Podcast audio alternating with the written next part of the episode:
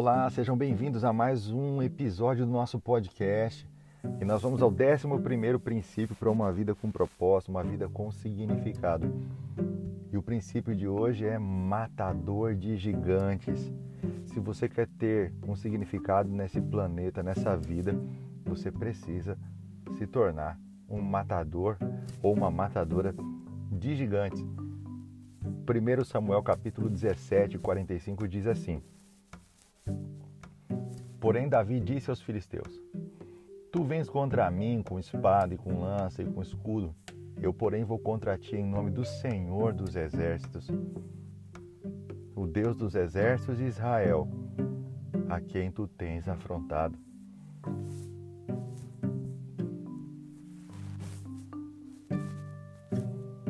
Em nome do Senhor dos exércitos, Davi enfrentou esse gigante. Diante de Golias, tudo começou a fazer sentido para Davi derrotar o gigante em nome do Senhor dos Exércitos passou a ser o significado de uma vida. Perceba, Davi entendeu que a afronta de Golias não era apenas contra o exército de Saul, mas contra o verdadeiro comandante do exército de Israel, o Deus vivo e todo-poderoso, poderoso nas batalhas.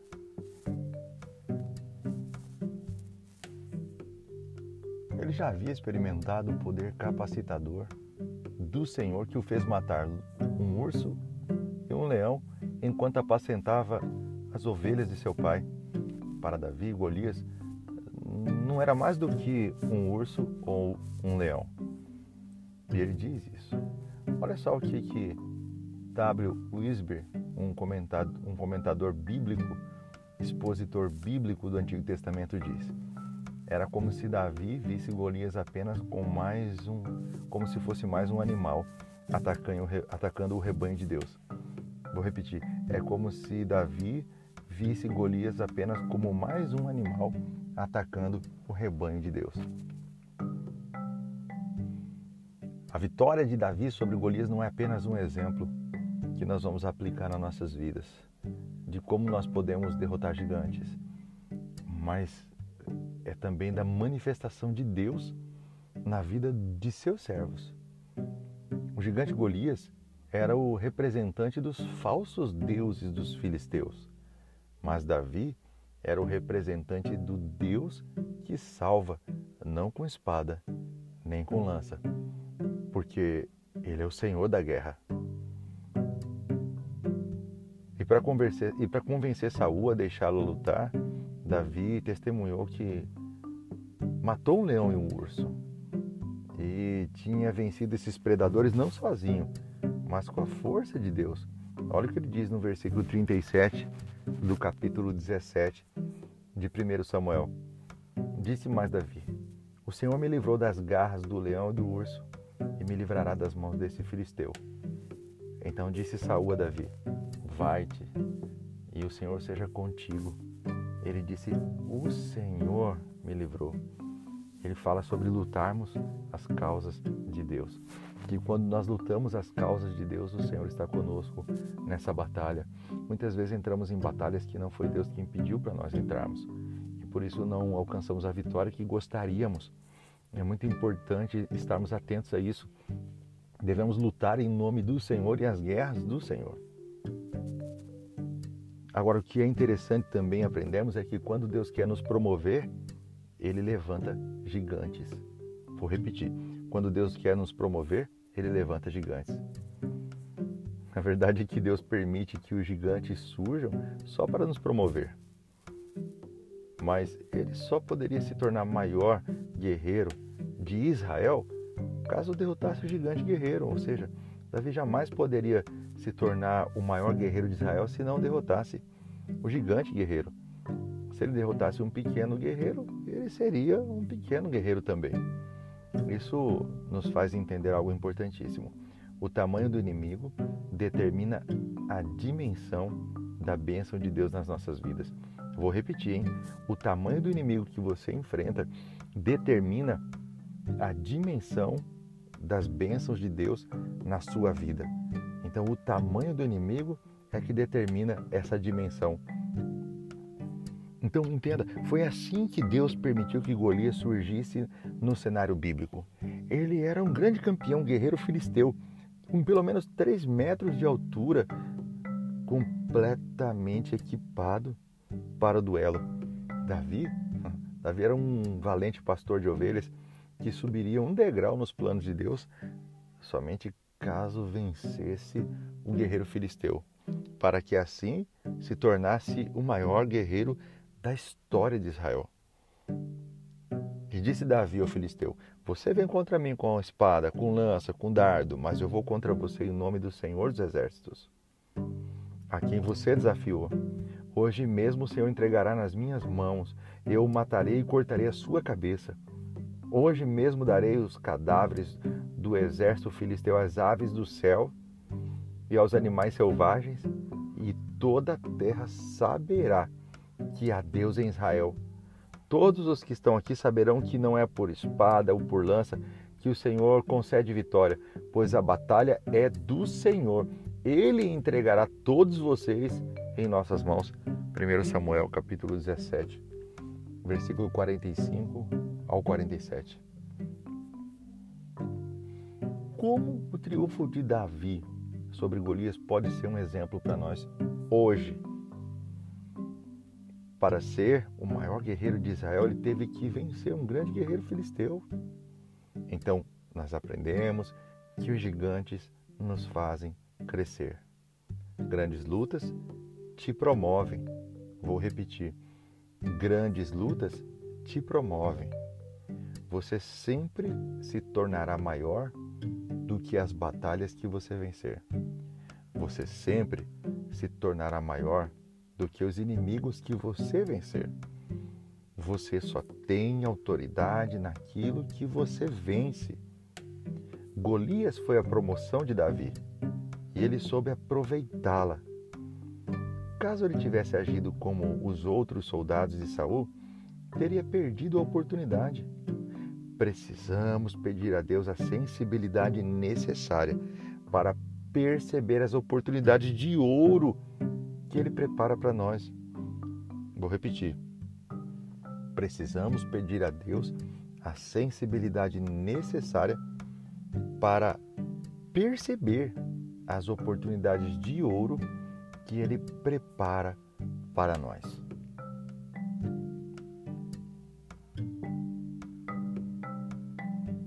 1 Samuel 17, 10 diz assim: Disse mais o filisteu: Hoje afronto as tropas de Israel. Dai-me um homem para que ambos pelejemos. Golias já desafiava o exército de Israel havia 40 dias e não tinha lutado com ninguém ainda. Era uma guerra psicológica. Suas palavras e o seu tamanho eram as principais armas a, a, utilizadas para neutralizar o exército de Israel. Vou repetir: suas palavras e o seu tamanho eram as principais armas utilizadas para neutralizar o exército de Israel. A estratégia dele se baseava na guerra psicológica e por causa disso todos tinham medo dele.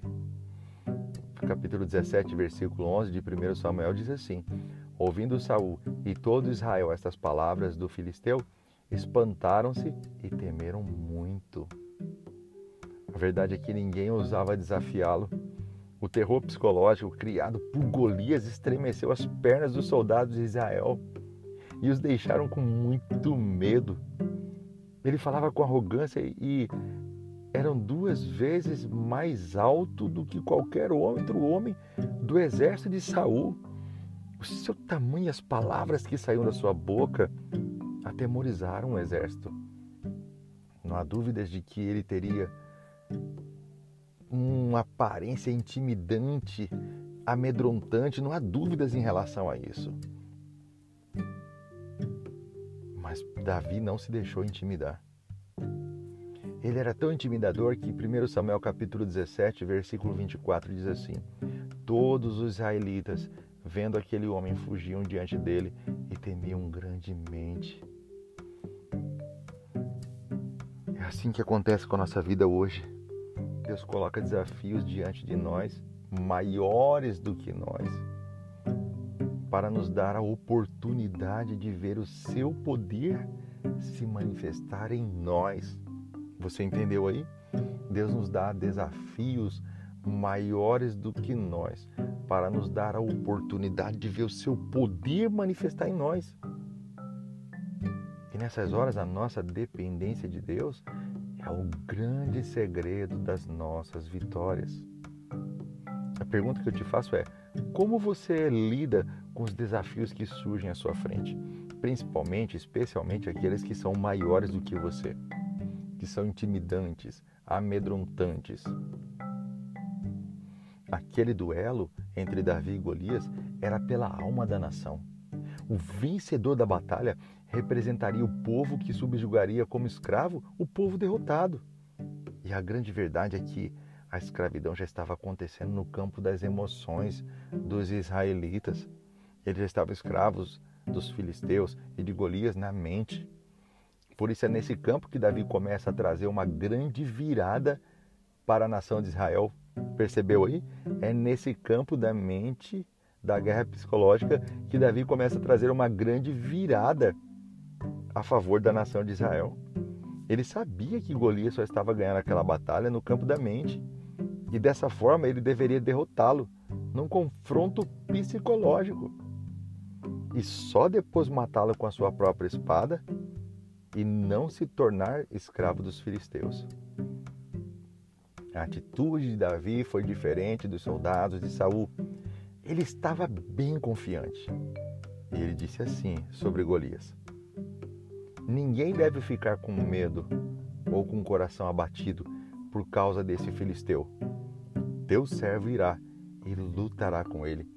No versículo 32 de 1 Samuel 17.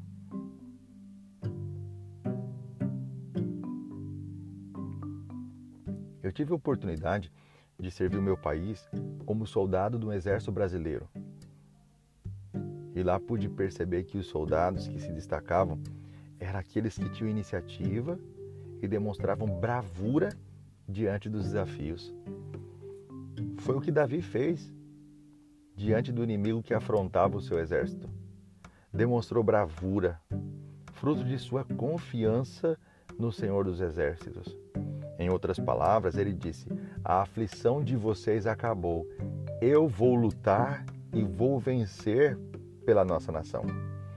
O que eu aprendi no Exército Brasileiro é que precisamos estar confiantes no Senhor diante dos gigantes que se levantam contra nós, contra a nossa família, contra a nossa igreja. Cada vez mais é necessário que haja cristãos confiantes no Senhor. E mais, cristãos determinados.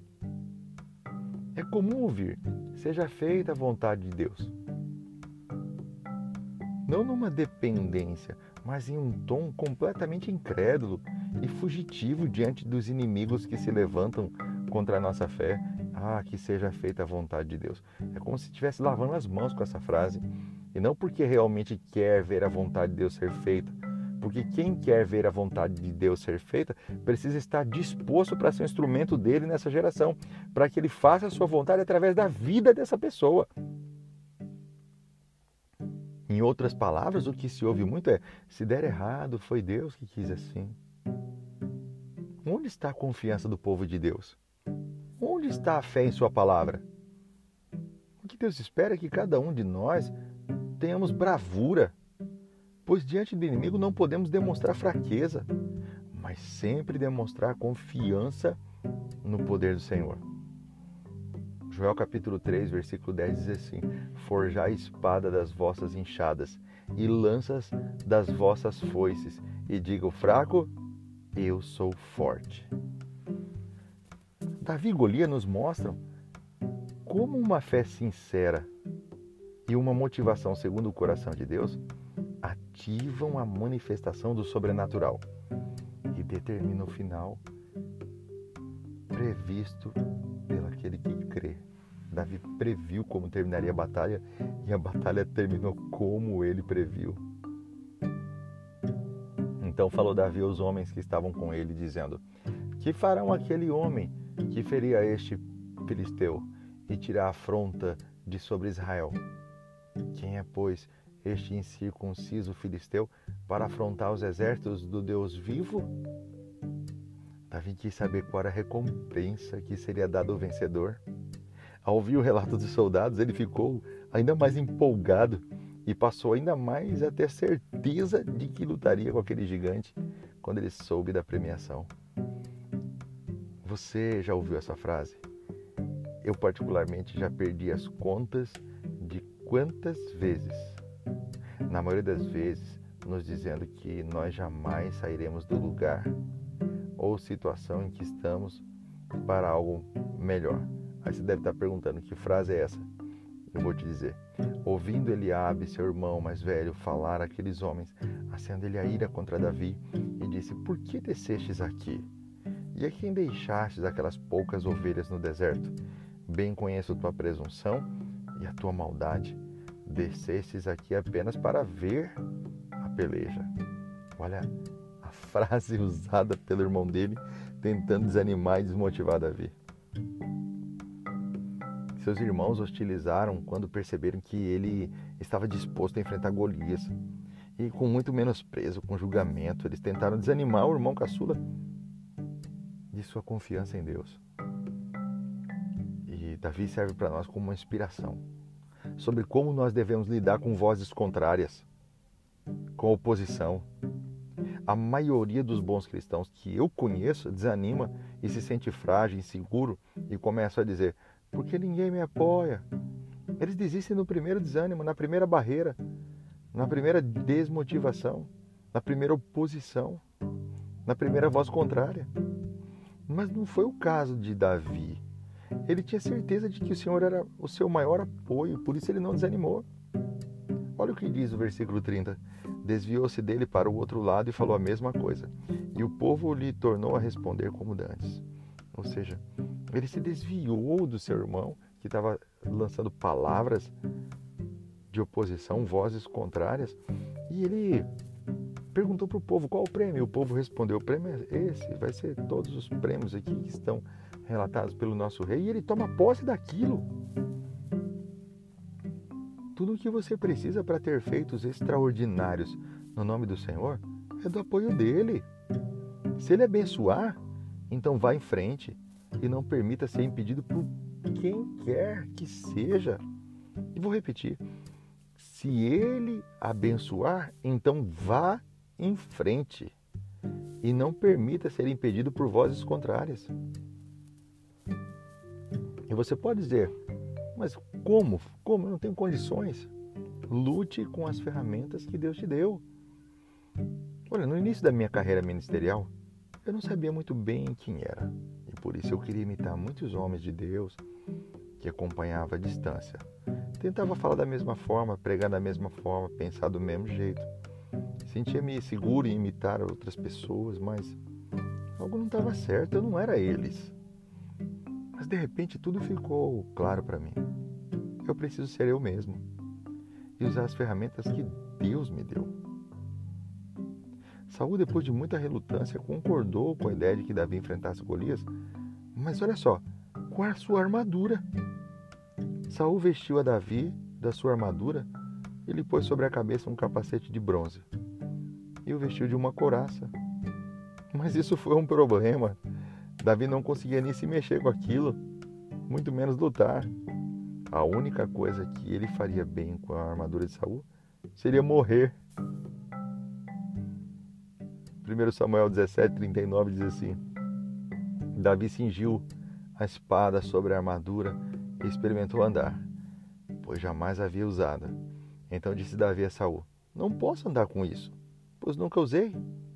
Davi tirou aquilo de sobre si. Com muita personalidade e convicção, ele deixou de lado a armadura dada pelo rei e usou as ferramentas que Deus já tinha dado para ele e que ele já estava acostumado com elas. Tomou seu cajado na mão, escolheu para si cinco pedras lisas do ribeiro e as pôs no alforge de pastor, que trazia a saber no surrão, e lançando mão da sua funda, foi-se chegando ao filisteu. Ao enfrentar o Golias, Davi nos ensina que nem tudo deve ser remodelado ou desfeito. Que há pessoas que nos servem como referência e não podemos desprezá-las. Porém, há um grande poder nas ferramentas que Deus nos deu. E que apesar de termos os testemunhos dos grandes homens e mulheres da história da humanidade, somos únicos e especiais para Deus e podemos ser usados em nossa geração para libertar vidas da escravidão, da opressão e dos ataques dos gigantes, dos inimigos. Por isso eu te pergunto: quais os gigantes que Deus levantou para te promover? Sim, quais os gigantes Deus te levantou para promover? Você já enfrentou uma guerra psicológica e venceu? Quero te fazer uma outra pergunta. Quais as suas principais ferramentas para vencer os gigantes da vida? Quais as principais ferramentas que Deus te deu para vencer os gigantes da vida? Deus te deu ferramentas que, por mais simples que pareçam, são poderosas o suficiente para você superar os gigantes desta vida. Episódio de hoje: Matadores de Gigantes. Você é um? Tenho certeza que você é uma guerreira e um guerreiro de Deus pronto a vencer as guerras psicológicas, os inimigos que afrontam, até mesmo aliados com vozes contrárias. Você vai vencer e Deus vai te promover quando você vencer, porque você será maior do que aquilo que você derrota. Deus abençoe. Até o próximo episódio. Não se esqueça de compartilhar. Deus abençoe a sua casa, a sua família, fazendo você prosperar em tudo, derramando ricas bênçãos em nome de Jesus. Amém?